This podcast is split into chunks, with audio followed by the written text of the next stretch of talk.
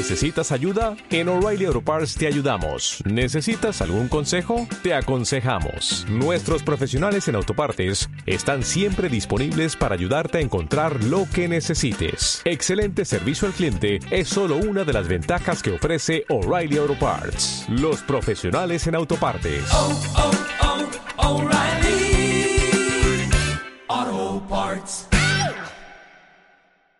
Solo estaba jugueteando con el mechero de Isabel y eh, no le prestaba atención. Me he dado cuenta, era una falta de respeto y he vuelto a dejarlo en la mesa. Pero lo he puesto en diagonal sobre uno de estos cuadros, ¿lo ven? Mire. Me he dado cuenta de que el mechero tiene exactamente la misma longitud que la diagonal. Y entonces lo he puesto sobre el borde exterior. Y mire, también encaja. Sí. Pero así también. Y encaja así. Y así. Y aquí también. Y seguro, estoy seguro de, que si lo abro, encajará en alguna parte. Encaja en cualquier parte. Mire. ¿Lo ve? Creo que si observas todo detenidamente, esta mesa, lo que hay sobre ella, la nevera, esta habitación, su nariz, el mundo entero, puedes darte cuenta de que hay una especie de armonía cósmica entre eh, las formas y los tamaños. Y me preguntaba por qué. No sé por qué es así.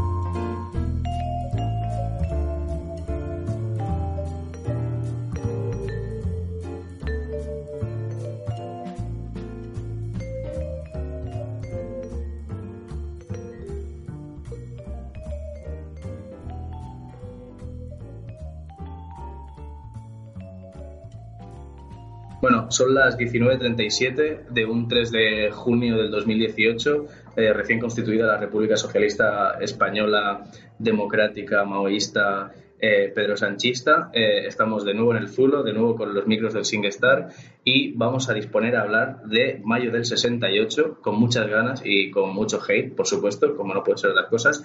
Hay franceses de por medio, hay incesto y hay mucha cosa loca. O sea, Además, tenemos un invitado especial y una mesa excepcional. Eh, tenemos a Marc de Libros de Cine Cómic. ¿Cómo estás? Muy bien. También nos acompaña Patricia Castro, twittera y, y, youtuber. La primera youtuber. Es, es, tu primer programa como youtuber aquí. Es verdad, mi primer programa como youtuber. Bueno, de, aquí a Wismicho son dos días. Eh, nos acompaña Claudio. Buenas tardes, y, de nuevo entre, entre las filas del cine, como no, Abu, ¿cómo estás? Buenas, bien, bien. Pues vamos a hablar, eh, bueno, yo soy Chinaski, eh, también llamado Pau, también, no sé, el que suelta las bastadas y eso. Eh, vamos a hablar de Bertolucci, vamos a hablar de, de Dreamers, de una peli que, que, no deja indiferente a nadie, que tiene mucho que analizar, mucho que despoticar se te aparece a Pasolini cada vez que, hablan de socialismo, eh, se te aparece eh, a Marx criticando al, idealismo alemán, se te parecen muchas cosas, pero al fin y al cabo es una peli que como romántico de, la revolución más o menos te puede apelar. Así que vamos a empezar dando una rondita así de, lo que te parece, de, lo que nos ha parecido la peli. A ver, que la peli es del, 2003 y, y tampoco hace falta remontarnos mucho, vamos a hacer spoilers obviamente, eh, así que empiezas tú, Marc, ¿qué te pareció? Vale, vamos para allá. Primero decir que Pedro Sánchez es muy guapo, o a mí me lo parece. En segundo lugar, la película, lo que más me interesa cinematográficamente no voy a entrar porque no vamos a descubrir a Bertolucci a estas alturas, pero lo que más me interesa sobre todo es la figura de, de los protagonistas, ¿no? Ese tipo de placeretismo alto muy teórico, muy preparado teóricamente, que te puede recitar el libro rojo de memoria, pero que no no han bajado a la calle en su vida. ¿no? Como decía una pintada eh, en referencia al Tusser, ¿no? las estructuras no bajan a la calle. O sea, está muy bien tener un gran eh, prisma teórico, pero a veces van más eh, implicarse en la práctica que, que tener un gran desarrollo de, de lo que es el. Eh, en este sentido, la figura más interesante para mí es el Philippe Carrel, un tipo que no se implica para nada, pero que tiene teorizado todo lo que hay que hacer. Y todavía es hora que, que mueva el dedo. Por otro lado, me gusta mucho, aunque no sea eh, muy específico del mayo 68, me gusta mucho todas las referencias cinéfilas que hay en la película y también eh, un tema que podríamos llamar eh, la relación de la imagen con la vida, ¿no?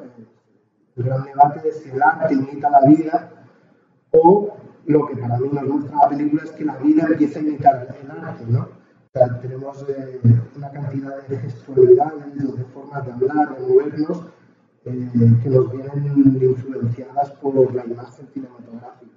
Y creo que esto ha quedado bastante reflejado. Perfecto. ¿Qué nos puedes decir tú, Padre? Pues, eh, para comenzar, eh, Pedro Sánchez es el sexy por latino, o sea, a ver, después de que haya sido presidente aquí y te anunciando en la, en la portada de la Vogue, de New Yorker, de no sé qué, pues tenemos que sentir orgullo, ¿no? De por lo menos tener un presidente guapo, yo que sé, es un imbécil, es un imbécil guapo. Pero esto es aparte, ¿no? En mayo del 68 eh, voy en mi línea de todo es una puta mierda, entonces en mayo del 68 resultó en, bueno, en 40 años más de, no de socialdemocracia ya, sino neoliberalismo. Eh, de puta madre, hasta que te das cuenta, por ejemplo, en la película de, de de Soñadores, en que por muy izquierdistas que sean, por mucha revolución que haya en la calle, la mujer continúa de la misma forma. Es decir, eh, pidiendo permiso para follar y sintiéndose, bueno, eh, objeto de objeto de, del deseo de, los hombres y de que no sienta capaz de, expresarse libremente. Voy a hacer un spoiler muy grande, pero es que al final la, Eva Green, eh, Isabel, sigue ateo. Sigue ateo. O sea, está entre dos hombres, pero ella no es capaz de decidir qué coño quiere hacer. Es que está entre dos hombres. O sea, yo no sé si esto se ha parado a pensar a alguien, pero no sabes lo que quiere la tía. Y al final es una puta mierda.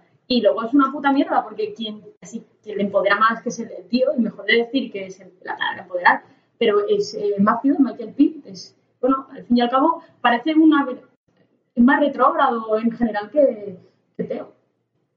Porque va de ultraizquierdista y tal, no sé, entonces eh, me gustaría dejar eso que queda así claro. Lo, va muy bien para reflejar lo que viene siendo la, la dinámica de la izquierda estudiantil que es eso, una secta maoísta, que no sé si llegamos a algún punto. Aquí todos somos estudiantes universitarios, así que me estoy cagando en mi propia casa. Pero bueno, nada, eso. Claudio, dale tú. Bueno, pues en la misma línea que han marcado mis compañeros, pues yo encantadísimo, pero por dos razones. Primero, porque por fin vamos a disolver el soviet este que hemos montado en un zulo de Murcia, ¿no? O sea, es que me fascina porque aquí estamos criticando pues el idealismo del mayo del 68, los jóvenes de Dreamers que están ahí encerrados en un piso a su puta bola. En plan, entraremos más, más adelante, pero, pero están totalmente aislados. Y bueno, pues por fin estamos aquí rompiendo, disolviendo eh, un soviet que hemos montado entre cuatro tontos, porque es que no nos hemos dado cuenta que el socialismo ya ha llegado, nos está picando a la puerta del Zulo, Pedro Sánchez ahí ondeando la bandera roja, que tiemble un poco Fidel Castro, porque realmente es un tío que lo ha conseguido, le sacan del partido y ahora ya está ahí al tope, es que es un renacido total. Así Eh, es como, es como Lenin, es como Lenin llegando en el tren de Carbonero para hacer la revolución en San Petersburgo, pues igual. Es que exacto, exacto. Pedro Sánchez es a la política lo que Steve Jobs a los garajes. Eh, en todo caso, sobre la película, eh, bueno, pues muy en la línea de lo que se ha comentado. Eh, a mí lo que me fascina es, eh, para mí, todo el tema este de, eh, de recitar a mano de memoria, de hablar de cine, de al rollo más cultural, alejado de la realidad. A no mí, a mí me pone que me hablen de Mao en la cama. Lo que Bueno, bueno, así como inciso, yo qué sé. Perfecto, entonces. No Pero hemos espérate, todavía no hemos entrado eh, en el tema más sexual de la película. Em, ay, ¿por dónde iba, Patrick? Te he puesto nerviosa. Sí, Em, esto, que todo este tema del cine, todo el tema cultural y el piso en sí, no supone, para mí no supone más que una cáscara eh, que enfrenta, digamos, al Palacio de Pasolini a la calle. O sea, es la cáscara que envuelve, digamos, en todas las pajas mentales que se pueden hacer estos tres chavales, mientras a su alrededor las calles arden. Y, y me parece que el, el trabajo de Bertolucci, o lo que quizás hay que resaltar más en la película, viene siendo el hecho de desnudar eh, no ya tanto a los personajes, que lo trata con mucha naturalidad, lo trata, yo creo, bastante impresionante, yo me quedé impresionado, como, como es, es natural, ¿no? En plan, aparece CEO desnudo, se agarra el desnudo, el otro también, no sé qué, y al final ya es como que lo, lo has normalizado totalmente, lo que en un principio te puede sorprender más, sino que desnuda toda esa constitución de un idealismo fuera de la revolución, pero pensando en la revolución, ¿no? O sea, eh, ¿cómo era? Todo para el pueblo, pero sin el pueblo. Pues más o menos yo creo que políticamente la película avanza en ese, en ese tema y sobre todo que es un desnudo de esa falsa, ese falso credo revolucionario, más que nada. Dale, Agu. Eh, a mí The Dreamers me parece que es una, una de estas películas que mucha gente la utiliza eh, para dárselas de ese avión del cine. Y, como, y además el tema sexual tiene este morbillo ¿no? que, podríamos, que se podría haber buscado en, en Love de Gaspar Noé o, de Gaspar Noé o, o yo qué sé, Ninfomanía de Lars von Trier. Eh, pero la cosa buena de esta película es que a partir de esto, de estos podcasts y que la gente profundice, es que realmente está hecho por un, un personaje que realmente ha vivido en el, en el mayo del 68 y que nos sabe transmitir bien la experiencia. Porque hay otros cineastas que, aun tratando este tema, se nota que no, no han estado ahí, digamos. Eh, en el caso de, de Bertolucci, eh, hemos de decir que, bueno, o sea, el tema hace un cine que, aun estar hecho en el 2003, eh, sabe captar el tema de la inconformidad y, y hacer un cine que realmente no, no es convencional, diríamos, sino que hace reflexionar a- al espectador. Porque si comparásemos eh, el cine de los años 60 y el cine actual, digamos, eh, el cine actual, vi- viendo cómo, cómo va, o sea, está hecho para, a- como un espectáculo y simplemente para contar a las masas, diríamos no, no hace reflexionar. En el cine de los años 60, o sea, como en las películas de- nos muestran diferentes referencias, como, como has dicho, Mark, de, de diferentes directores anteriores, que joder, o sea, era, eran películas eh, que realmente eran, buenas. O sea, ya lo podemos ver en, en Godard, lo, lo podemos ver en Nicolas Ray o, o en, cual- en cualquier película. O sea, incluso sale Ginger Rogers y, y Fred Astaire. O sea, es decir, eh, una, una sociedad creada con, con una cultura que realmente se servía en comparación con lo que mm, estamos viviendo nosotros, nos están, bueno, a, a la mayoría de, de gente las están atontando, diríamos. Pero bueno, en principio, eh, decir que mm, como película yo la, le tengo mucho aprecio y, creo que es de, obligado visionado. Y de, este siglo realmente es muy destacable.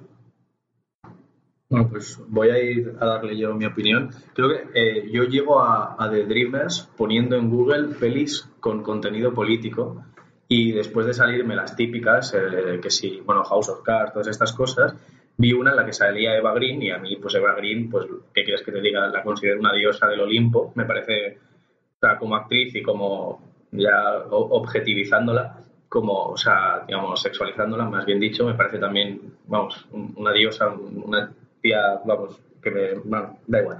Eh, sí, sí, ya está, ya está. Eh, alerta feminista. No, yo creo que podemos decir que la belleza existe y que la persona te eh, Adjetivaciones cuando dices que está ahí solo por guapa.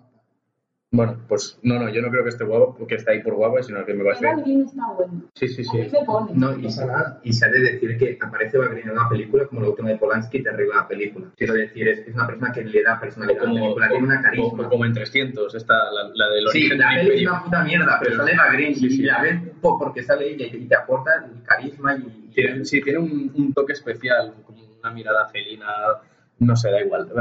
Pero siguiendo, el, digamos, a mí me gusta cómo trata Bertolucci el, el mayo del 68. Siempre he pensado, y haciendo un- una, una metáfora así un poco punky, que el, mayo del 68 es el, es el último pogo antes de que se acabe el festival. Es decir, eh, digamos, eh, se está acabando el, el- llamado, los llamados años, años gloriosos del, del capitalismo, o sea, el- el único capitalismo, digamos, que ha sabido conciliar, eh, digamos, una suerte de, de protección social con, con una serie de derechos políticos y, y civiles, con un crecimiento económico exponencial, pero, pero eso, eso se da simplemente porque, bueno, unas condiciones objetivas que no vamos a entrar ahora a debatir de, de, digamos, de historia económica, pero sí que es cierto que, bueno, pues que existe, existe un- un- una situación propicia eh, que se está agotando. Se está agotando principalmente porque eh, los, las, digamos, la situación, las condiciones que daban, eh, que propiciaban este progreso económico, eh, se estaban agotando princi- principalmente porque se recuperaba la acumulación capitalista de toda la vaina después de, de- bueno, de- del desastre de la Segunda Guerra Mundial.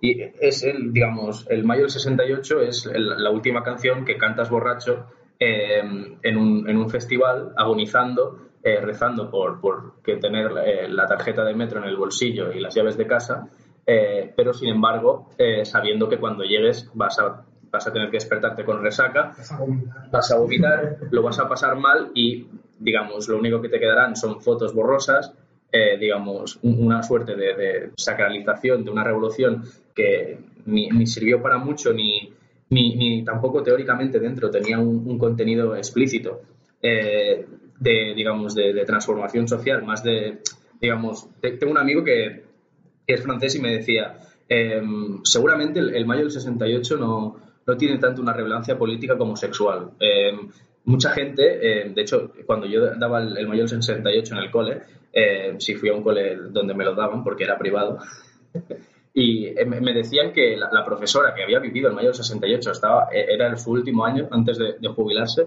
decía que el único propósito por el que surgió mayo del 68 y que tiene mucha relación con la, con la película es porque eh, las residencias universitarias de mujeres y de hombres estaban, estaban separadas.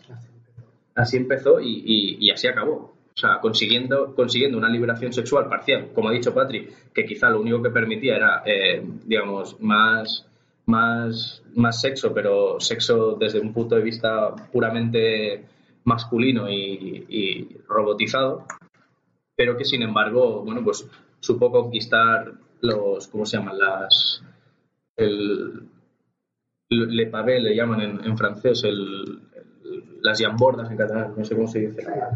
Los, Los adoquines. los adoquines, bajo, ba- bajo los adoquines eh, había arena de playa, pues es, es una, digamos, es muy poético, pero a nivel, a nivel político la poesía puede ser revolucionaria puede, o puede entrañar pues un monstruo muy peligroso que básicamente dio lugar al, al neoliberalismo que hoy conocemos.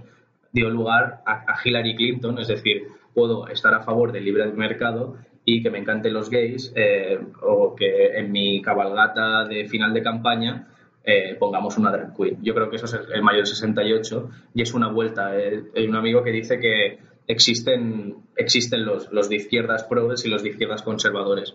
Mayo 68 lo que consiguió es que solo existieran peñas de izquierdas que fueran progres. No podías, no podías reivindicar la familia siendo, siendo izquierdoso.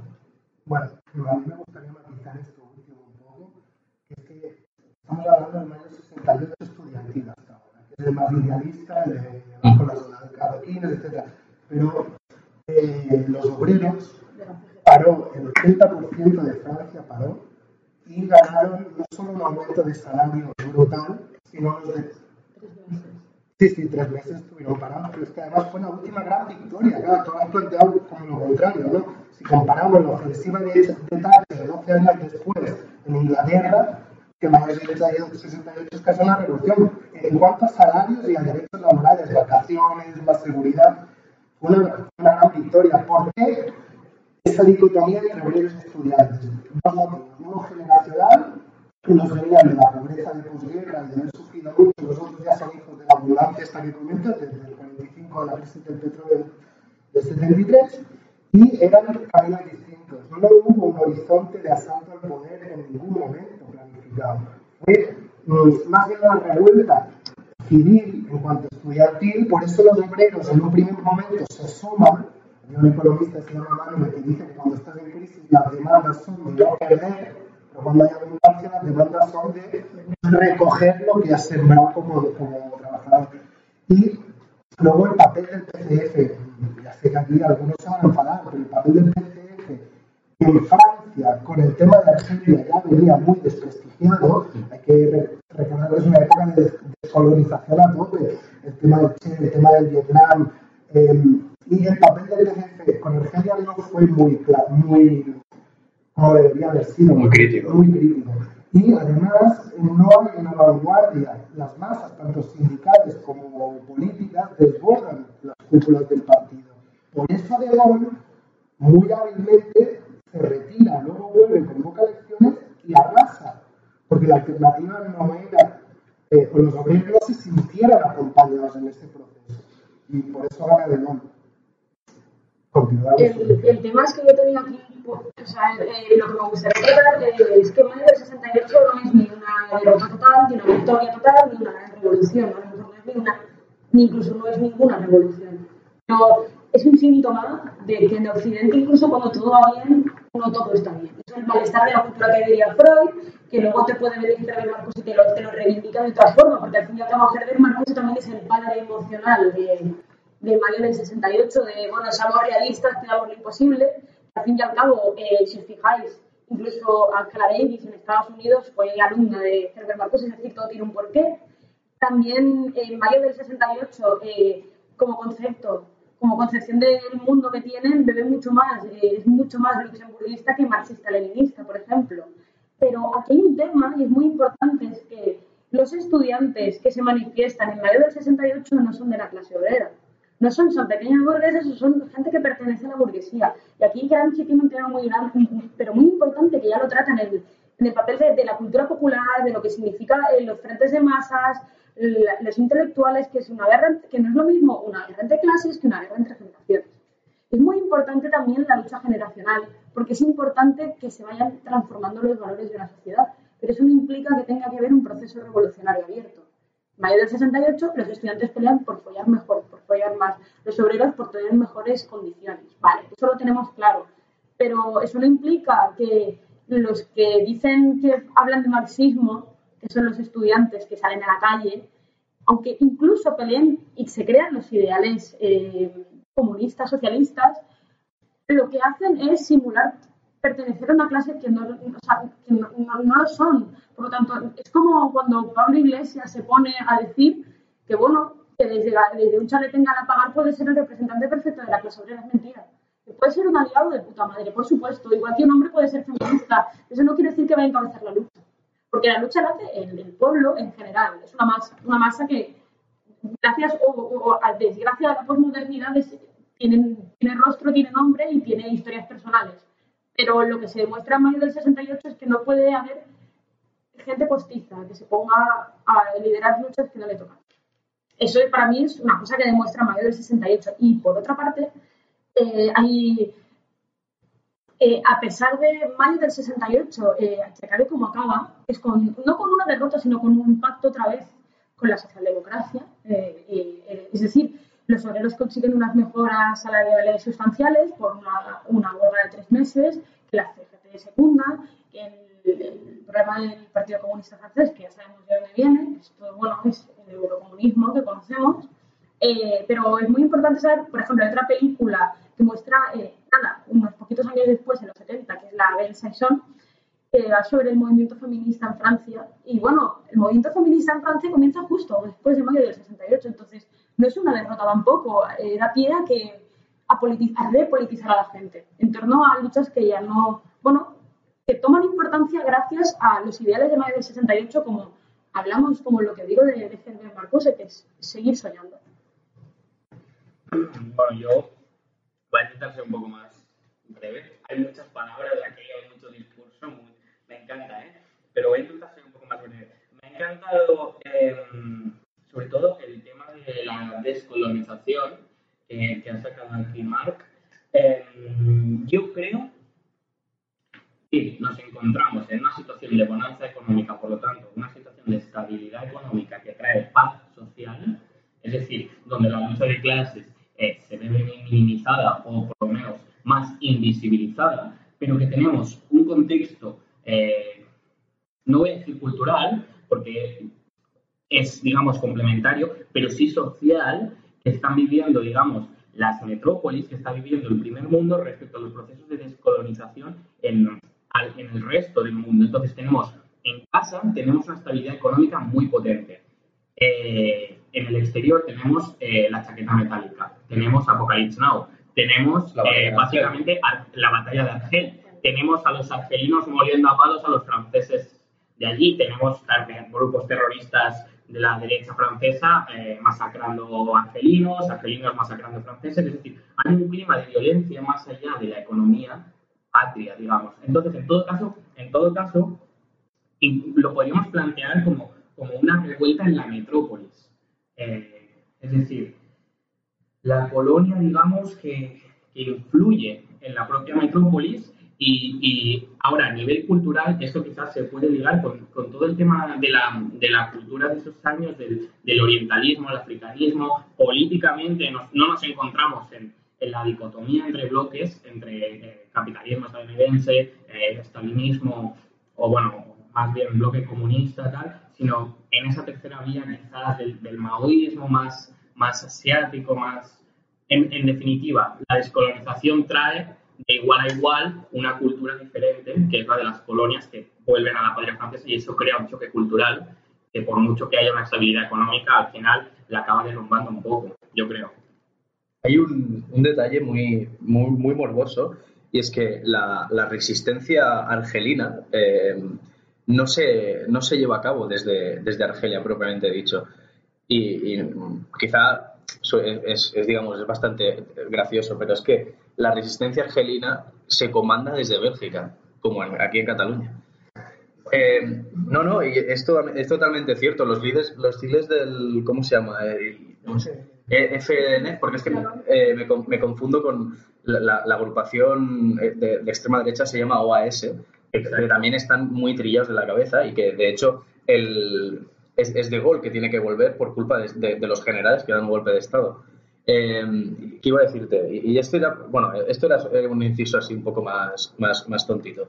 Pero lo que yo quería decir es que me gustaría volver sobre todo a los, porque eh, tú has dicho, Marc, la idea de, digamos, digamos esa, esa, bonanza que también que, viene producida por, por, esos mismos obreros que, digamos, se involucran en política y, consiguen estas, estas mejoras, digamos, ya no solo eh, materiales, sino que esas mejoras materiales se acaban convirtiendo en, en mejoras culturales. Es decir, el, el, tan ansiado, las tan, tantas ansiadas ocho horas o las siete o las treinta y cinco que, hay en, digamos, en, Francia se acaban convirtiendo eh, no en demandas materiales, sino en demandas culturales, porque todo viene eh, definido por qué haces con tu tiempo. Es decir, que, eh, digamos, tu posición social está determinada qué haces con tu tiempo libre, que es algo, es algo que se transforma, que, bueno, que es, digamos, el, que determina lo que es la clase media. La clase media es eh, gente que tiene un, tiempo, eh, que esto habla ahora el, libro este que ha sacado Jorge Moruno, que es muy interesante, la disputa del tiempo, que es, digamos, eh, es puro, puro marxismo analítico y, desde, y, marxismo discursivo también.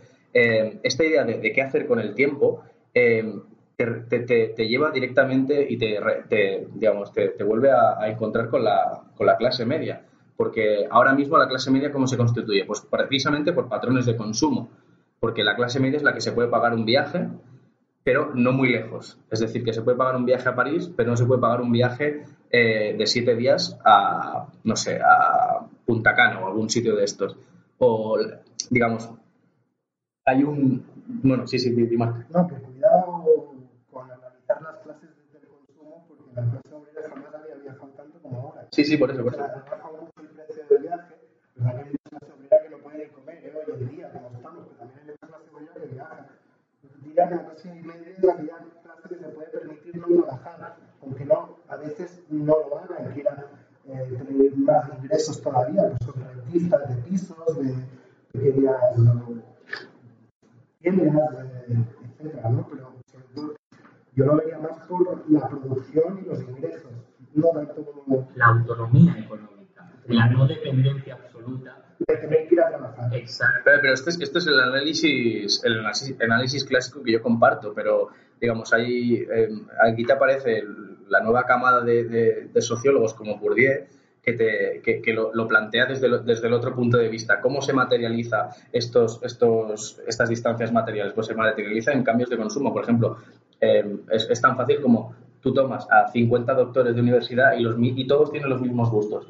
Y todos, todos escuchan la misma música. Seguramente no escuchen a Pablo Escobar, ay, a Pablo Escobar, a, a Manolo Escobar o, o a, yo que sé, a Paquita la del barrio. Seguramente todos sepan de jazz, todos tengan un, un cierto gusto por el, el rock clásico, desde The Clash hasta, yo que sé, hasta Johnny B. Good o lo que sea.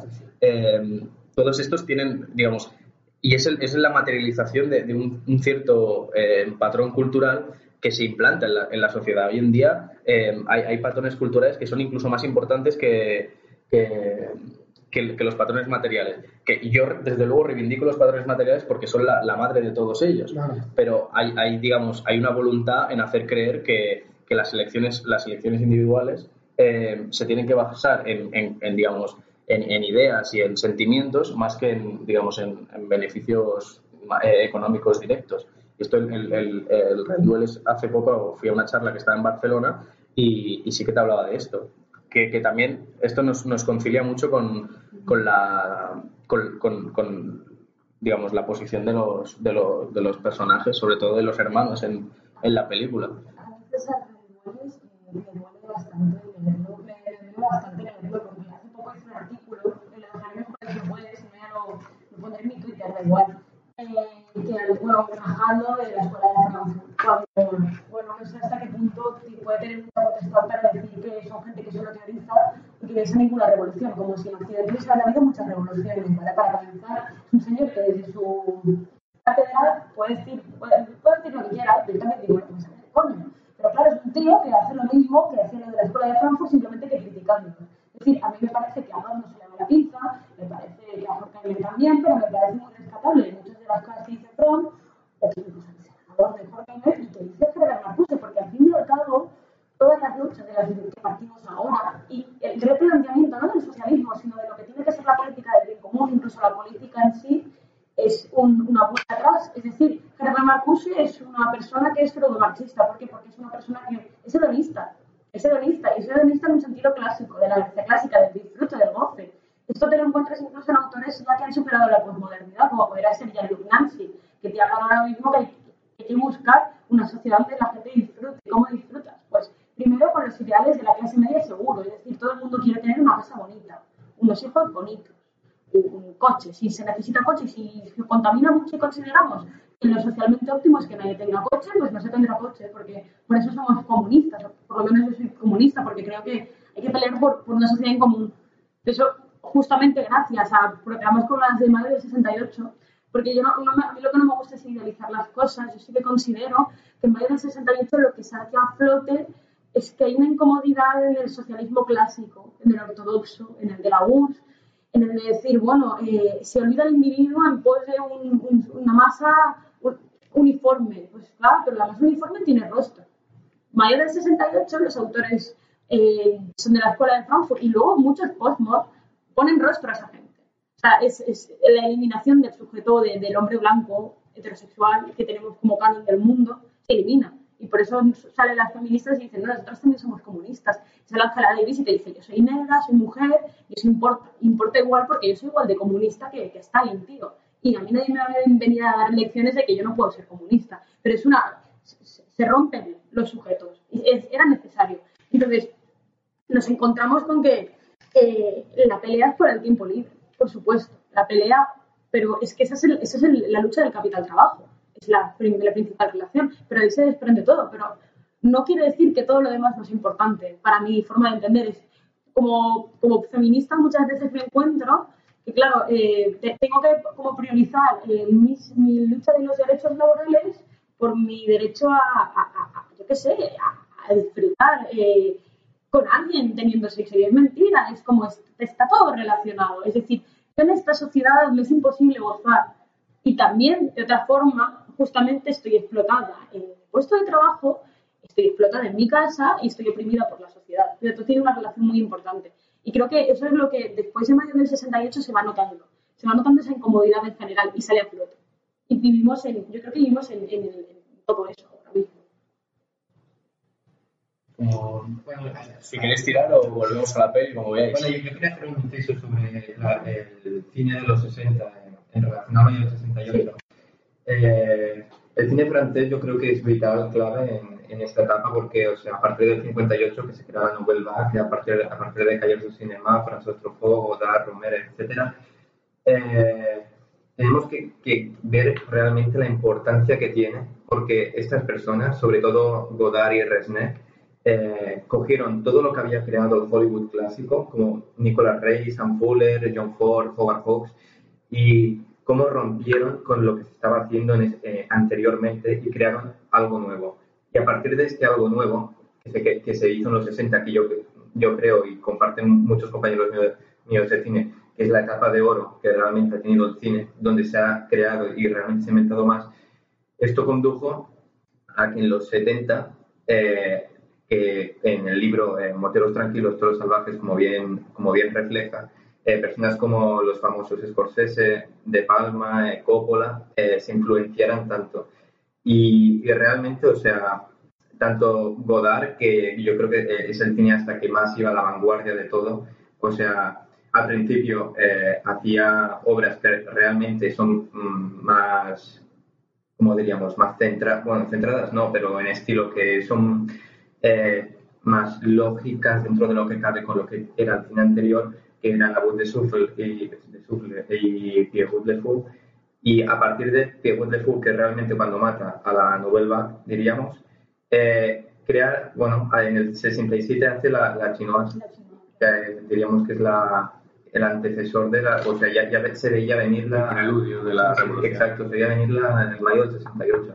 Y en la película se ve muy claramente y tiene elementos que son flipantes. Pero es una parodia, la Chihuahua, y bueno, no sé si habéis visto mi canal de YouTube, pero el parodio, eh, en mi fondo es la parodia de la Chihuahua. Mm, es Eh, es porque tienen razón y no tienen razón. Eso mola, porque eso es dialéctico. Es decir, eh, no, o sea, eh, País del 68, la Chinoa, eh, no es que la peña maoísta, por ejemplo, aquí podemos hablar, no es que no tengan razón, es que quizás deben de encontrar las formas en las que ese mensaje o esa, esa minoría de la línea revolucionaria correcta entienda a la gente. Eso es muy importante, eso es lo principal. Pero quería decir algo también de. Hay que reivindicar dentro de la Nouvelle Vague a Agnes Varda también. A mí eso, claramente. O sea, Claro, el digo- blanco, sí, sí, sí. Pero que a mí lo que no me, lo que no me mola es como el titulito este de la, la dama, o sea, la, No, la- hay que reivindicarla porque yo creo que como feminismo, o sea, el, el- el ojo que tiene eh, en cómo plasma la cámara en las esferas cotidianas de las mujeres, Mm. no lo hace ningún, no lo hace ningún otro autor de la novela. Porque ningún otro se fija en la mujer como sujeto político y así, eso mola. Que lo, que lo de 5 a 7 es un buen es un claro reflejo, sí, sí, sí, completamente. La visión que tiene, eh, bueno, sí, es muy personal. Y, y ahora me, me- me avanzo a, a- a lo contemporáneo, pero lo que ha pasado actualmente en la película Raw, que es crudo, diríamos, que es del cine fantástico y tal, eh, yo creo que es, para mí es la mejor película de, de terror o diríamos de, de cine fantástico que se, se ha hecho en esta década. Porque la visión personal que le ha dado Julie Ducournau, que es la directora, la visión que tiene de las cosas y cómo, cómo las plasma en la pantalla es una cosa realmente impresionante y que no he visto en ningún director, aunque sea muy bueno en el cine de terror, eh, en esta década. Creo que la personalidad de Julie Ducournau eh, es brutal. Volvamos, volvamos a la peli, así le, damos Sí, un par de sí. vueltas mejor, porque es que nos vamos a hablar todo el día de mayo 68. y- ¿Puedo, puedo Sí, sí, un sí. inciso, o sea, un? Que a mí no se puede ni, ri- ni ridiculizar ni idealizar el mayo 68, porque mucha gente dice, es que fue el final, fueron los hippies, no, en los 70 vienen los brigadas rojas, que es un grupo terrorista, o sea, si mayo 68 viene a matar los movimientos, ¿por qué aparecen las brigadas rojas y los Black Panthers que usan la violencia de forma bastante más salvaje que los jóvenes maoístas? Y luego, que el capitalismo se apropie del mayo 68 no, le- no quita la legitimidad de las protestas. Es como la gente dice, es que el feminismo se lo apropia el capitalismo a un feminismo cool. Bueno, pues que el capitalismo lo ha hecho siempre eso. Apropiación para crear un mercado con las demandas hecho siempre. Eso no invalida las demandas con las que arrancan las cosas, digamos, la película. Un inciso adicional sobre Mayo sobre la película, pero es sobre la disputa que podría haber. Y esto es eh, Pasolini, cuando vea el 68, hace un poema que se llama En el Valle, de Julia, y critica Mayo del 68. Y critica a esos estudiantes que están en contra de la policía porque dice, no, es que la policía es la clase obrera. Pasolini ahí no intenta posicionarse a favor de las fuerzas del orden, intenta provocar, que la gente piense. Entonces, vamos a pensar una cosa, vamos a pensar que los estudiantes en mayo del 68 tenían razón y que no tenían razón, que los obreros tenían razón y no tenían razón, porque funciona un poco así, es decir, eh, los estudiantes salen y las protestas son legítimas, pertenezcan a la clase obrera o no pertenezcan a la clase obrera, porque viven en una sociedad súper represiva. Y gracias a que intentan y consiguen que sea menos represivo, vivimos hoy mejor. Bueno, vale, pues entonces, a partir de esta, de esta dialéctica que construye Pasolini, que nos recuerdas entre fuerzas del orden, estudiantes fijos, clase trabajadora, bueno, todo este batiburrillo de fuerzas, eh, y teniendo en cuenta, como ya se ha dicho, que mayo del 68 es una revolución de marcado corte cultural, entonces, yo creo que la película lo que viene a señalar, o lo que viene a señalar Bertolucci, es, eh, es la destrucción de, la cultura existente eh, en, en esa época. es decir, los moldes culturales no soportan las nuevas generaciones, no soportan esa estabilidad económica que hemos hablado. Entonces, los protagonistas, es decir, eh, Matthew, eh, Isabel y Ceo, lo que vienen a hacer es pervertir la moral. Vienen a pervertir la moral. Los valores son cultura. Eh, o sea, la cultura propia de toda comunidad política implica los valores de la clase dominante. Estos jóvenes vienen a pervertirla. Entonces tenemos esta relación eh, no sexual, pero que lo ronda básicamente por ahí entre, entre los dos hermanos. Eh, entonces, rompe totalmente, eh, digamos, con las escrituras bíblicas, con, con toda la moral judeocristiana. Eh, tenemos este, eh, tú lo sabes mejor, Manchester. Ah, Mena Satwa. Esta Esto cosa, mejor. No sé. porque, porque, porque sabe francés. Ah, Ah, vale, porque yo no sé pensaba que sabía bastante Ah, no. Ah. Yo ya estaba poniéndole las manos. No, no, no, por la pronunciación, claro. Pero, pero básicamente yo creo que es eso, que destruyen la cultura, pero no construyen nada a nivel político, porque es algo que tiene marcado corte cultural. Yo no Que creo- implicaciones políticas, pero que en sí no construye. Exterior. yo no creo que destruya, o sea, yo ahora sinceramente pienso que eh, me encanta porque eh, la dicotomía que hace eh, Bertolucci, Bertolucci es un personaje en la película, es Matthew Michael Pitt, y hace, bueno, eh, tú dices que como que pervierte o subvierte los valores de la, de la moral, eh, yo creo que no, yo creo que Isabel y Ceo representan perfectamente la doble moral burguesa. Somos hermanos, intentamos no follar, follamos, nuestros padres mientras que no lo sepan no pasa nada, pero si enteran nos morimos. En plan, eso no es nada revolucionario, iba pasando toda la historia. O sea, es, es- Matthew, sin embargo, es el que para mí es el más fiel representante de otros valores nuevos, una, otra moral diferente, y eso es lo que mola. Eh, donde, vale, yo siento deseo por, por, por Isabel, la quiero, pero es que también me mola Teo, y se lo digo, y me los quiero follar a dos. Y, y eso es y, y mucho, de una forma mucho más natural y mucho menos enfermiza. Es decir, siento deseo por vosotros. Os quiero, chicos, vamos a probar esto.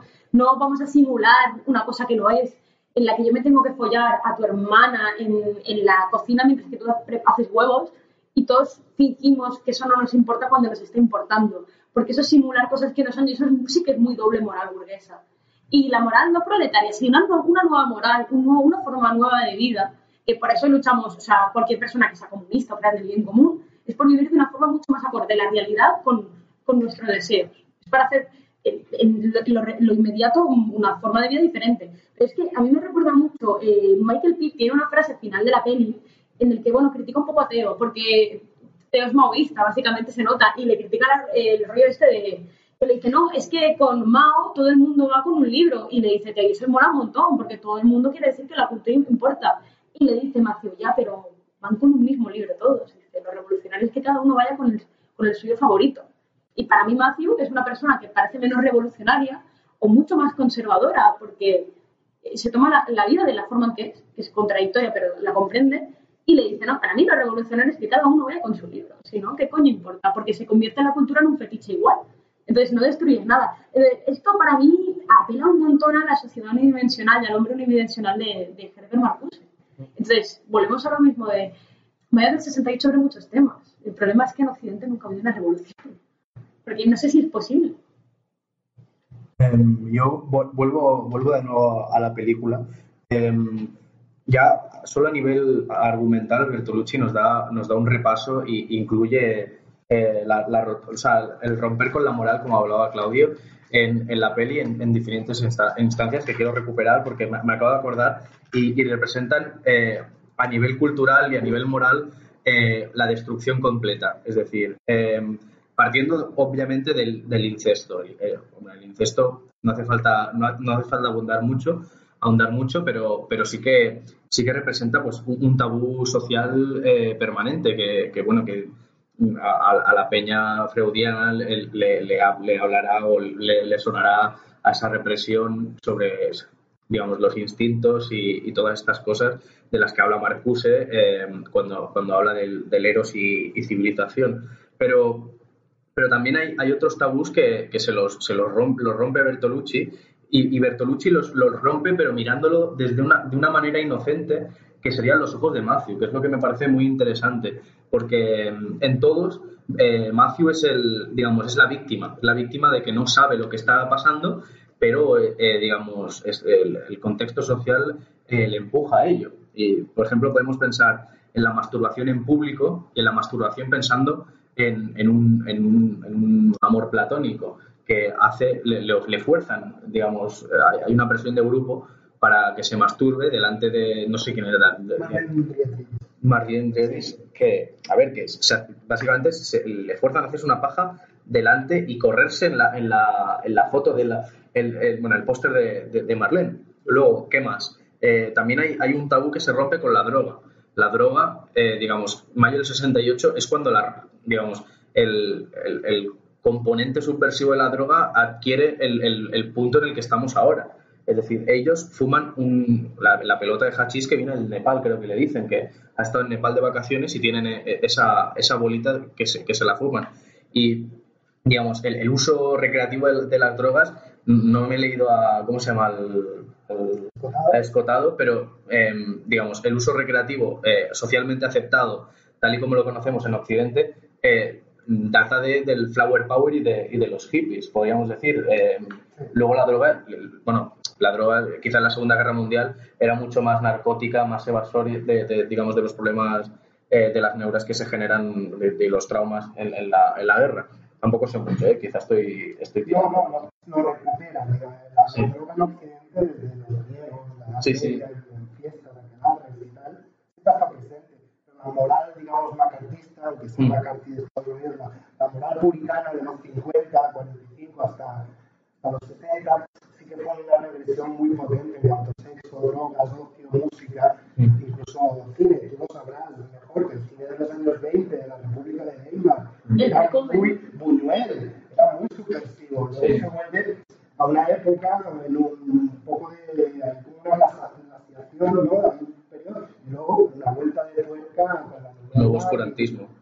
Claro, en los 20 estaba el expresionismo alemán, ¿no? De, que, de, del Kammesterfilm, luego que se convierte, que, bueno, claro, o sea, viene de, de, la sociedad, ¿no? También, de cómo vive el pueblo, en este caso, de, de, la, de la derrota de la Primera Guerra Mundial, eh, pueblo que pasa hambre tal, y, bueno, el, la vía que encuentra el cine con personas como Murnau o que o Morna, bueno, Murnau en principio con Nosferatu, o otras como El estudiante de Praga, otra película, pero que no es Murnau, que es la, en principio la película que inicia el, expres- el expresionismo alemán, pues es eso, convierten el, este cine en algo artificial, oscuro, eh, donde todo, todo se vuelve como plástico, no diríamos nada, nada es real. Pero bueno, en Estados Unidos está el cine Cremode, antes de, bueno, antes de Vice y todo esto, que es Ah, bueno, libre, claro. Y también tenemos que hablar de Madeleine in Uniform, por ejemplo, es la primera película de que salió lesbianas en el año 30. así. Mm.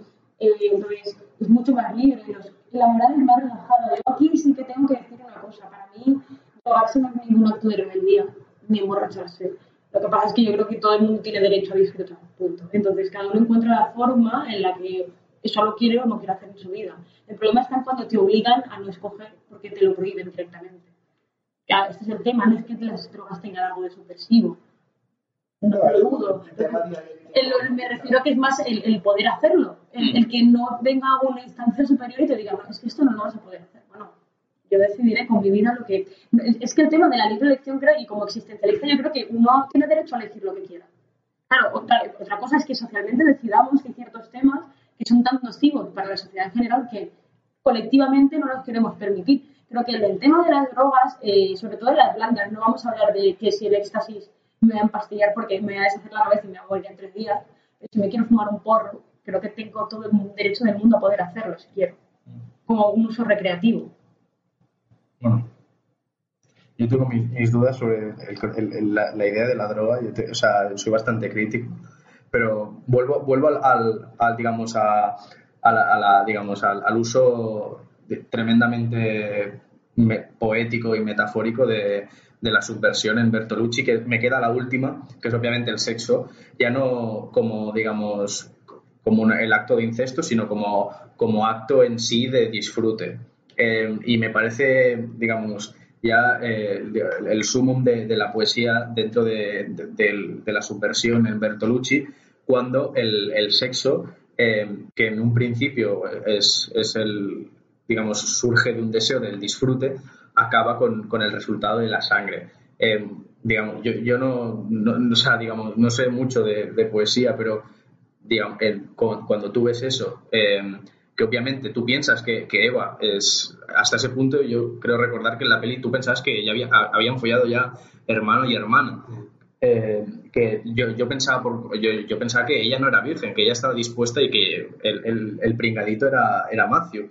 Pero no, la, la casualidad es que los dos son, son, son, son pringaditos y no se dan cuenta del, digamos, eh, suena, esto suena súper súper religioso, pero conlleva un precio el, el hecho de, de la liberación sexual, conlleva saber las consecuencias de, digamos, de, de esa liberación sexual y cómo se, cómo se transmite a nivel, a nivel social y es, es pura, digamos, es el precio a pagar, digamos, Ella llora, ella llora y sangra, le, le duele y, y luego el, el macio acaba con las manos llenas de, de sangre. Sea que, y, y bueno, y, y luego ya podríamos ahondar sobre el, digamos, la, la dependencia económica que tienen de, de los padres. Pero le, le- le- le- doy la palabra a Claudia. No, a mí también me fascina porque mm, esto podría ser, digamos, eh, una idea de olla total de Bertolucci, se ha imaginado eso, se ha imaginado lo otro. Pero es muy curioso como él lo vincula a la realidad a través de los cortes que va metiendo en blanco y negro. Y, y, y entonces, como todo es una locura hasta que llega Bertolucci y te pone un corte y realmente pasó esto y pasó lo otro. Sí que es más tema histórico, más tema de las movilizaciones que realmente pasaron, pero yo creo que es un, es un eh, tu cara causa terra. O sea, es- está, te está diciendo, esto sí está loco, pero mira, tal, mientras está pasando esto. O sea, esa, esa conjugación entre, bueno, lo que yo he mantenido de esa perversión, digamos, de la cultura piso, en un lugar aislado, eh, y la realidad, la calle. Insisto, la calle y el palacio. No sé si tú el tema este de los cortes cinematográficos, no sé, a mí me pareció muy loco. Bueno, claro, es que, eh, no, es que no entraba a analizar la película, quiero decir, eh, seguramente siendo Bertolucci esto te- tendrá su sentido y le habrá puesto su énfasis. Ahora mismo no te puedo contestar el, el, el, el- sentido, a lo mejor que le quiere dar, pero está claro que, joder, eh, tiene, tendrá un, un porqué, ¿no? Digo yo, y realmente eh, esto es lo que hace grande a, Bertolucci, diríamos. Eh, darle sentido a las cosas, eh, trabajar con estos elementos que son aportados mayormente por, por la gente que admira, o Dart o Griffith, diríamos, ¿sabes? Pero en estilo que sí, sí, sí completamente que estos cortes y tal ya, ya demuestran que, que arriesga más que la mayoría de, de producciones que se hacen en día plantea esa dicotomía. Sí. a mí lo que me parece curioso es que em, los, los, cortes estuvieran en blanco y negro de la policía eh, apegando a los manifestantes o interviniendo en cualquier lado, mientras que lo que está en color está pasa dentro. Es decir, em, y, aquí cuando hablábamos del, cine del expresionismo alemán, también puedes hablar de, de la obsesión nacional socialista por el, el arte, ¿cómo se llama? El arte perverso que, eh, em, digamos, eh, cuando, cuando le, le, obligan a Lenny Riefenstahl, bueno, no sé si es obligado o no, em, el otro día esto, esto lo hablaba el Rodrigo Cortés, em, decían, le decía, o sea, Lenny Riefenstahl reniega del nazismo cuando le dicen cómo tiene que hacer cultura, cuando le dicen cómo tiene que, crear, que crear cine. Mientras tanto, ella es la más nazi de, todos, porque él dice, o sea, Rodrigo Cortés en, en, el, en Todopoderosos llega hace como un, breve speech así, dice, Leni Riefenstahl eh, reniega de eso porque eh, a la mayor experta de la nación le están diciendo cómo hacer películas. Pues esto lo pasa lo mismo con Bertolucci. Bertolucci se está riendo de todos los que se creen que, digamos, el, el, mero hecho de explicar la historia es suficiente. Eh, aquí, cuando plantea esa ruptura, está planteando es, es la historia frente a una intrahistoria que eh, está basada en una, en una novela, que parte, bueno, que, podríamos hablar, que, también recupera de, otros de otros pasajes y, se, espera, es que tengo, tenía aquí el libro del cual se inspira, eh, que es de, de, los, de los enfants terribles de, ¿cómo se llama?, de, de Cocteau, que, que, pasa más o menos lo mismo, es, es una, de, de, una relación, de una relación un tanto frívola entre hermanos. Además, es como muy hábil Bertolucci porque te salta del cine a la realidad, de la realidad cuando crees que está cayendo en una burbuja, que no te está mostrando el mayo, salta y te pone la imagen real, luego la, superpone con la suya filmada, vuelve a la película, el propio Matthew creo que hay un momento dice, ¿cómo vamos a cruzar el loop si eso lo hacen en las películas? Que está viendo una película y lo cortan y va a tener récord de la de paz y tal.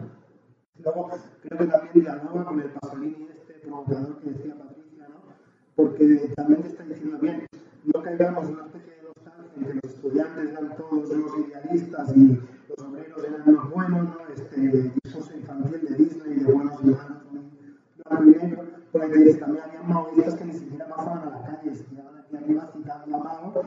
Y... Pero a mí me parece, perdona, me revolucionario que mientras que pasaba en el 68 esta pelea apoyarse y punto, porque tampoco luego sale, no, pero me refiero, esto al fin y al cabo es y aquí es la, crítica que hay que hacer. Eh, yo creo que lo personal es político en tanto que apelas a transformar la realidad de, lo colectivo. Si no, no importa mucho, es un discurso individual vacío. Sí que es cierto que, vamos, yo, yo considero, y ahí es que el papel de, Michael Pitt, de Matthew me es el que más me gusta. O sea, eh, Eva Green está preciosa, roba, roba cada plano, pero sí que es cierto que Matthew, el, el demostrar el deseo que siente hacia las dos personas, siendo hombre y mujer, mola mucho. Y eso para mí también da un punto de. Pero, él se confronta a ellos dos en la última escena, en cuanto que Matthew dice Isabel, no, ¿dónde vas? Y Isabel está delante tirando cócteles molotov cuando no tiene ni puta idea de qué va eso. De la destrucción por la destrucción. Entonces, me mola porque en, en un sentido en el que él no es revolucionario, plantea un, una moral, que es lo que hablamos, un cambio de moral, primero que es es plausible, porque primero, si somos marxistas, hay que también analizar las condiciones de vida materiales y saber transformar la realidad del inmediato. Se plantea eso, plantea en, en, el expresar el deseo que siente hacia dos personas. Cuando Teo le repele la idea de estar con un tío. Es decir, y uno de los problemas que siempre hemos hablado del problema de la homofobia, por ejemplo, incluso dentro de la gente socialista, es porque no acaban de entender que transformar es las ideas de Breton. Somos socialistas porque queremos cambiar el día a día y transformar la vida y cambiar la realidad, cambiar el mundo. Y se basa en las dos cosas. No sé hasta qué punto Mario del 68 consigue transformar el día a día de la gente. Yo quería poner dos cuestiones sobre la mesa. La primera, el, el uso del color, que yo no sé nada casi al respecto de, del uso del color en la medicina. A ver si me podíais solucionar un poco, porque hay mucho rojo, o sea, son unos colores, además son unos colores muy pastelosos, no sé, yo me, me fascinó la verdad, pero como no entiendo nada, pues a ver si me lo podéis explicar un poco. La segunda cuestión, la segunda cuestión en la que quizás sí que puedo llegar a entender un mínimo más, eh, la, la escena final a mí me, me fascina también como a Patrick, pero, pero por dos cosas. La primera es cuando viene la carga de los policías, eh, creo que se pasa un minuto apareciendo policías y policías y más policías y más policías, en el sentido de que es, es casi atronador, es, es impresionante, es como decir, no se van a acabar nunca y es y yo creo que está marcando esa represión cruda, ¿no? Un poco el, digamos, el fin del mayo del 68 son policías y policías corriendo por las calles de París.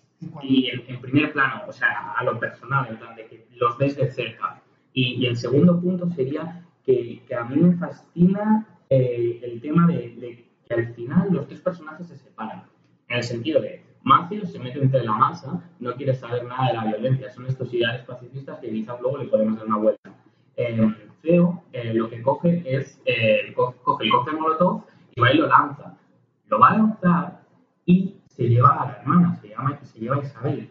Pero Isabel desaparece del plano. Theo sale corriendo y Isabel, que estaba detrás del coche por, por donde están pasando los policías, desaparece del plano. No sabemos nada de su vida.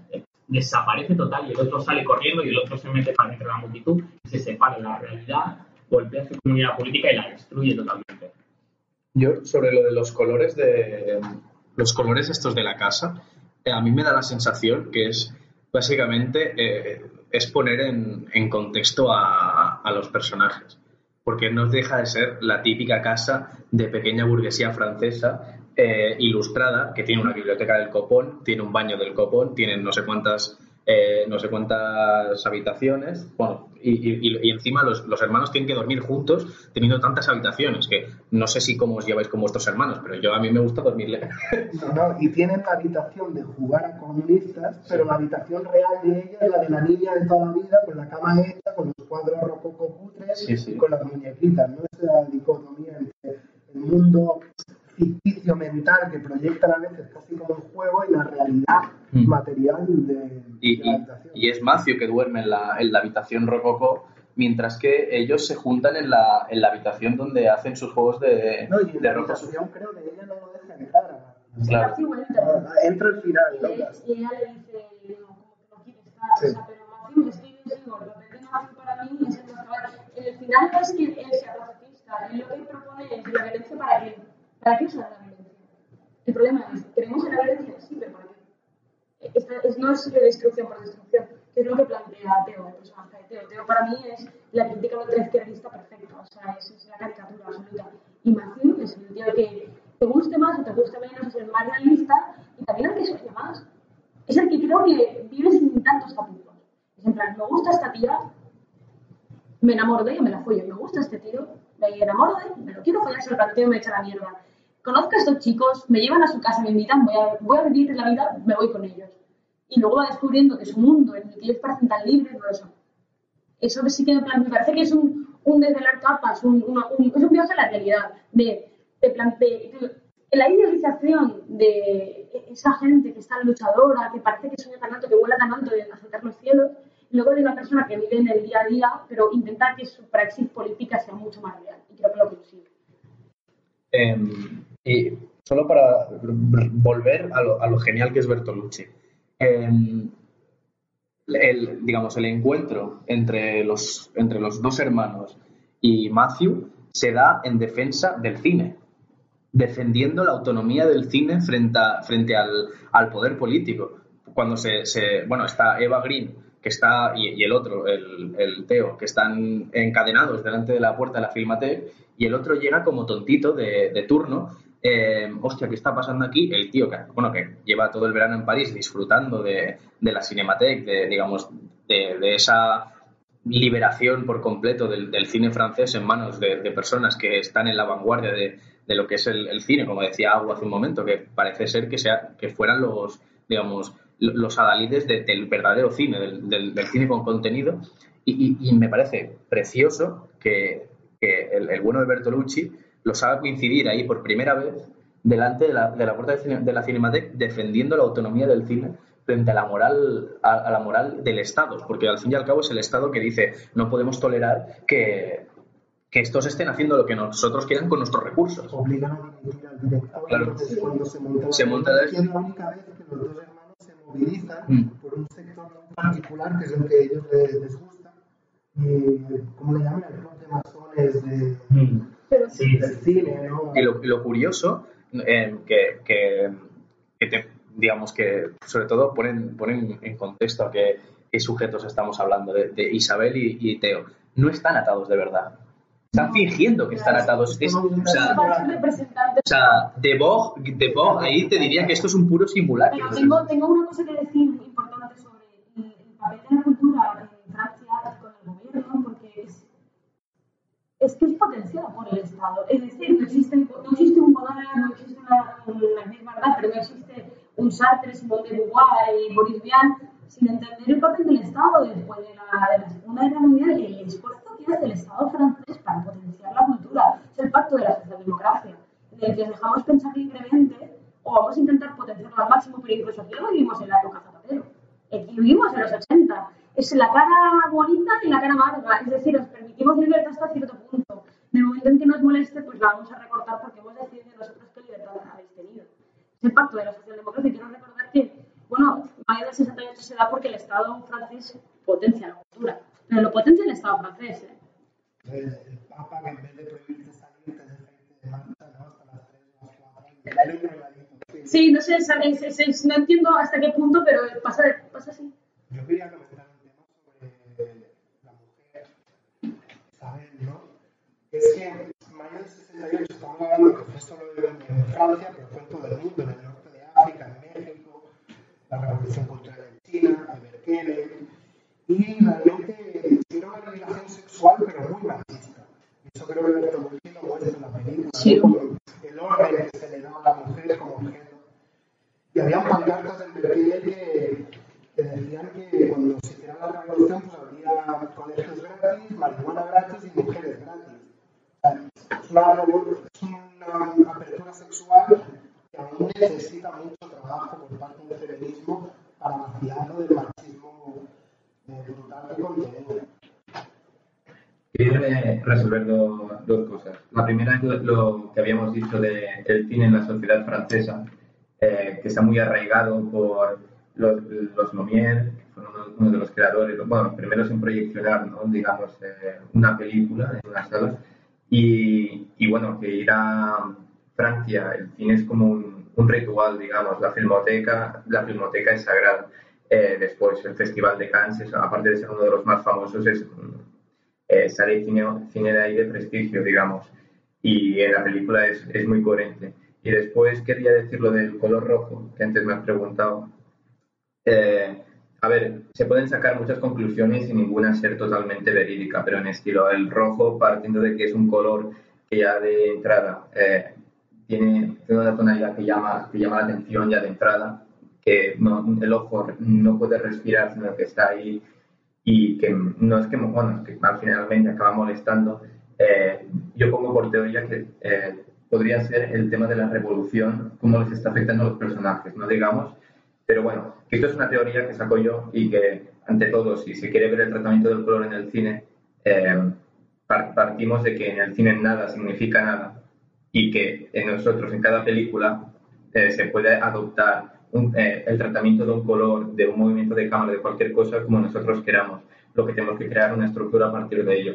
Y me gustaría citar una frase de, de Mizoguchi que dice que hay que lavarse los ojos después de cada mirada, que es un poco eh, lo que esto significa, que cada, después en cada mirada hay que partir de cero para crear algo. Solo quería ya, eh, para acabar el, el papel de, de la mujer en el mayo del 68 reducido, el papel de la mujer ya sigue siendo reducido, por eso existe feminismo, pero sobre todo es como, como Isabel, eh, bueno, eh, sí, intenta, intenta máximo liberarla que se libere, pero hay una frase de la 68 que mola mucho que dice, no me liberen, ya no estoy para eso, ya no estoy para eso.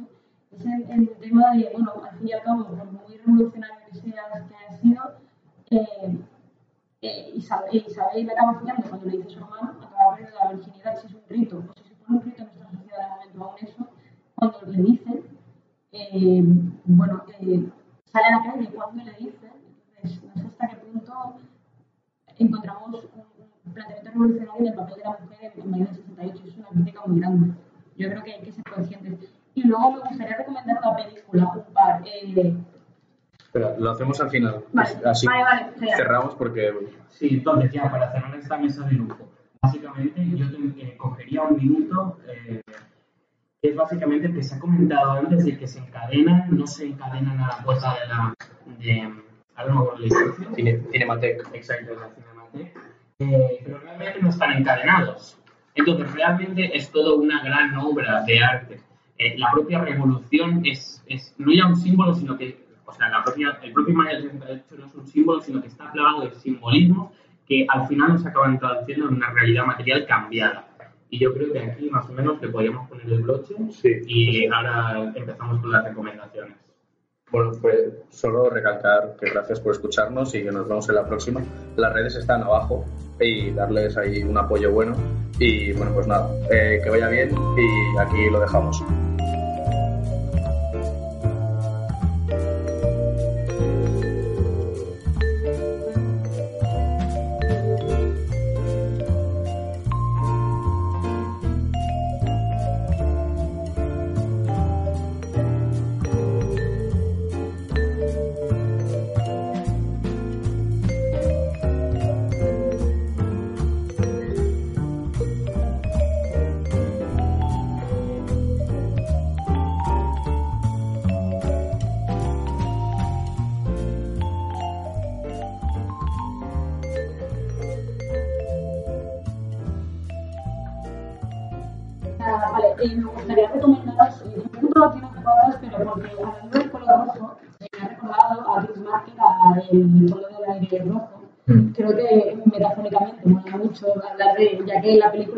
Icono rojo, pero habla sobre los procesos revolucionarios en los años 60 y 70 para entender un poco el contexto también de mayo del 68 y por qué se da.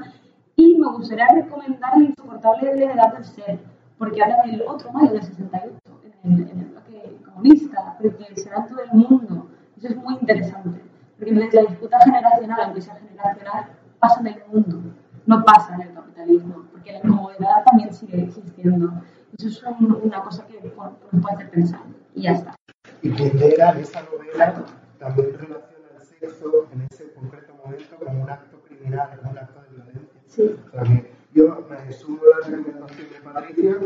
Además, añado La Chinoise, que ya hemos hablado aquí, que fue una película que casi proyecta en mayo. Y luego una de Limal, que se llama Milú en mayo, que también, perdón, también habla bastante de. Y como lectura, bueno, no habla de los situacionistas mucho, de los pequeños anarquistas, maoístas, había de todo ahí. La lectura de, de Gore, la sociedad del espectáculo, sobre todo me interesa mucho el de Gore analítico, de, creo que no solo desde el Maya hasta la actualidad se puede sacar mucho como al libro de Gore. Yo lo, yo lo hago muy rápido, es, es simplemente una cuestión de... Eh, el otro día eh, con Mark, y lo estuvimos hablando en la charla que tuvimos, eh, filosofía aquí y ahora, eh, para entender el hombre y el sujeto del mayo del 68 es fundamental la figura de Jean-Paul Sartre, eh, que es básicamente una persona eh, que, que, revoluciona la filosofía y la adapta al momento en el que él, él, está. Es la filosofía del mayo del 68. Es un tipo que con, con reuma paseaba por París repartiendo su panfleto maoísta hasta las últimas aspiraciones y, y, su último suspiro. Con lo cual, Sartre eh, básicamente todo el existencialismo y, todo, todo desde la provocación, que es como surge en mayo del 68, eh, es, es, lo que yo recomiendo. Y filosofía aquí y ahora, eh, José Pablo Feynman hace un, digamos, eh, uno, como se dice en Cataluña, un 5 céntimos de Sartre perfecto, así que os lo dejo en vuestra mano. Yo voy a, voy a recomendar dos películas. Exactamente antes hemos hablado de Marlene Dietrich eh, y voy a aprovechar para recomendar eh, El Ángel Azul de Joseph von Sternberg, eh, un, digamos, una de las pelis claves eh, en el cine, no solo por la, la, primera aparición de Marlene Dietrich en pantalla, siendo lo que diríamos una, una vampir, ¿no? una de las, primeras mujeres, de las primeras mujeres que realmente piensan por, por sí mismas y tienen un- una personalidad eh, más compleja y que la película en sí aporta elementos de sonido que, que eran innovadores en ese momento para el cine. Y después voy a, voy a recomendar pues un poco de cine más espectáculo. Bueno, espectáculo no porque es de calidad, o sea, voy a recomendar Extraños en un tren de Hitchcock, eh, que la vi el otro día y realmente es un, Novela de Patricia Cándido. Sí, y es una pasada. Y además, bueno, si leéis la novela, pues de puta madre. Y yo finalmente, para acabar, en mayo del 68 pasa en Francia, pasa en nuestros odiados vecinos franceses. Eh, entonces voy a recomendar un libro de la misma época, mm, que habla de la misma época en la que pasa mayo del 68 y que tiene muchas referencias a mayo del 68 y lo que supuso para la cultura del franquismo, eh, para esa cultura post-guerra, es decir, cuando, cuando están empezando las nuevas generaciones, cuando se intenta romper el régimen, que habla del 62, 63, esas décadas en que la cultura se plantea no como algo revolucionario, sino como una resistencia civil al régimen. Y es un régimen mucho más autoritario que el que podemos ver en De Gaulle, pero que al final nos cuentan dos historias parecidas, eh, de un autoritarismo atroz, de una moral eh, omnipresente, y básicamente el libro viene siendo el de El cura y los mandarines de Gregorio Moral. Eh, entonces lo voy a recomendar muchísimo y muy fuerte. Está baratito en la editorial Acal. Y pues yo creo que esto ha sido todo. Hasta el próximo podcast. Un abrazo.